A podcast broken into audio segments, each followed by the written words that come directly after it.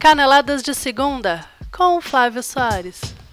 O Corinthians segue despencando, o Galo Mineiro segue decepcionando, Palmeiras e Flamengo seguem empatando, o Grêmio segue vencendo e no Morumbi o Sal Grosso resolveu os problemas do time. É o estilo pai Renato de Bagé fazendo escola no Campeonato Brasileiro. Eu sou o Flávio Soares e essas são as minhas caneladas para o site ganhador.com. Inspirados na poderosa mandinga de Pai Renato, torcedores do São Paulo tiveram a brilhante ideia de espalhar sal grosso no banco de reservas do tricolor no Morumbi. E deu certo, não me pergunte como, mas deu certo. Com gol de Lucas Prato no primeiro minuto de jogo, o São Paulo bateu o Vasco por 1 a 0.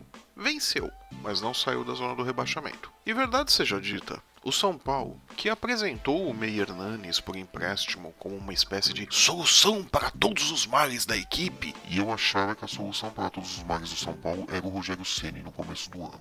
Depois do gol que marcou contra o Vasco, teve um ou outro bom momento de Cueva e mais nada. Fosse o Vasco um time um pouquinho mais qualificado, o São Paulo teria tido problemas. De novo bota três pontos na conta e talvez comece a se recuperar no campeonato e tenha forças para sair do Z4 ainda no primeiro turno. Talvez.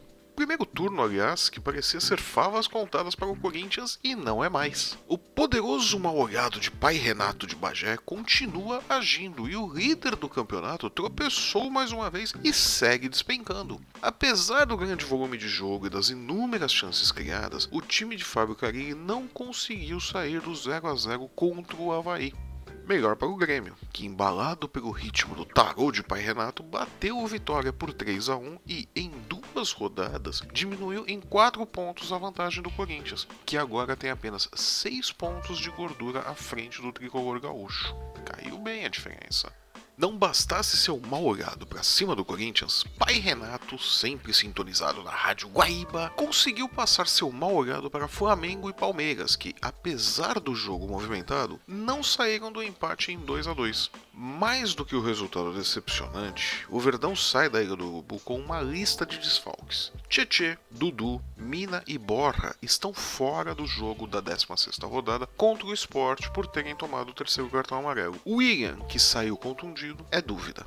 Mas mesmo a paranormalidade de Pai Renato tem limites. E como Palmeiras na rodada passada, desta vez o poderoso paranormal dos Pampas não pôde rogar sua poderosa praga no Santos, que, livre de influências esotéricas, venceu a Chapecoense por 1 a 0 e agora está a 10 pontos do líder. Já o Atlético Mineiro não precisou de fatores externos para perder de novo, em casa, de novo, do Bahia por 2 a 0. Tropeçando em sua própria incapacidade, o Galo saiu de campo dando graças aos céus pelos 20 pontos conquistados até aqui e que o mantiveram na 11 posição. É decepcionante ver um time que tinha tudo para dar certo no Brasileirão ir tão mal, mas fica a torcida para que o desempenho na Libertadores continue melhor. E fechando a rodada, a Ponte Preta se recuperou e com uma goleada de 4 a 0 demitiu o técnico Pachiquinho do Curitiba. É, demitiu ele no vestiário mesmo, lá em Campinas, não teve nem nem voltou para Curitiba, coitado. Quer dizer, deve ter voltado aí, mora em Curitiba, mas enfim, vocês entenderam. Felizmente para o Curitiba, existem boas opções de técnicos disponíveis no mercado, como Marcelo Oliveira, Eduardo Batista, Rogério Ceni e Antônio Carlos Zago. Olha aí, não vai faltar profissional para treinar o Curitiba. E o primeiro dia da 15ª rodada do Campeonato Brasileiro teve os seguintes resultados: Santos 1, Chapecoense 0, Vitória 1, Grêmio 3, Ponte Preta 4, Curitiba 0, Havaí 0, Corinthians 0, Flamengo 2, Palmeiras 2, São Paulo 1, Vasco 0, Atlético Mineiro 0, Bahia 2. E eu vou ficando por aqui.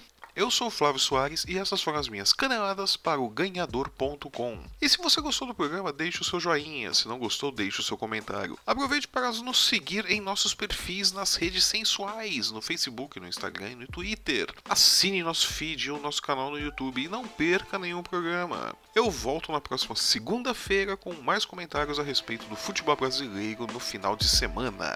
Até lá!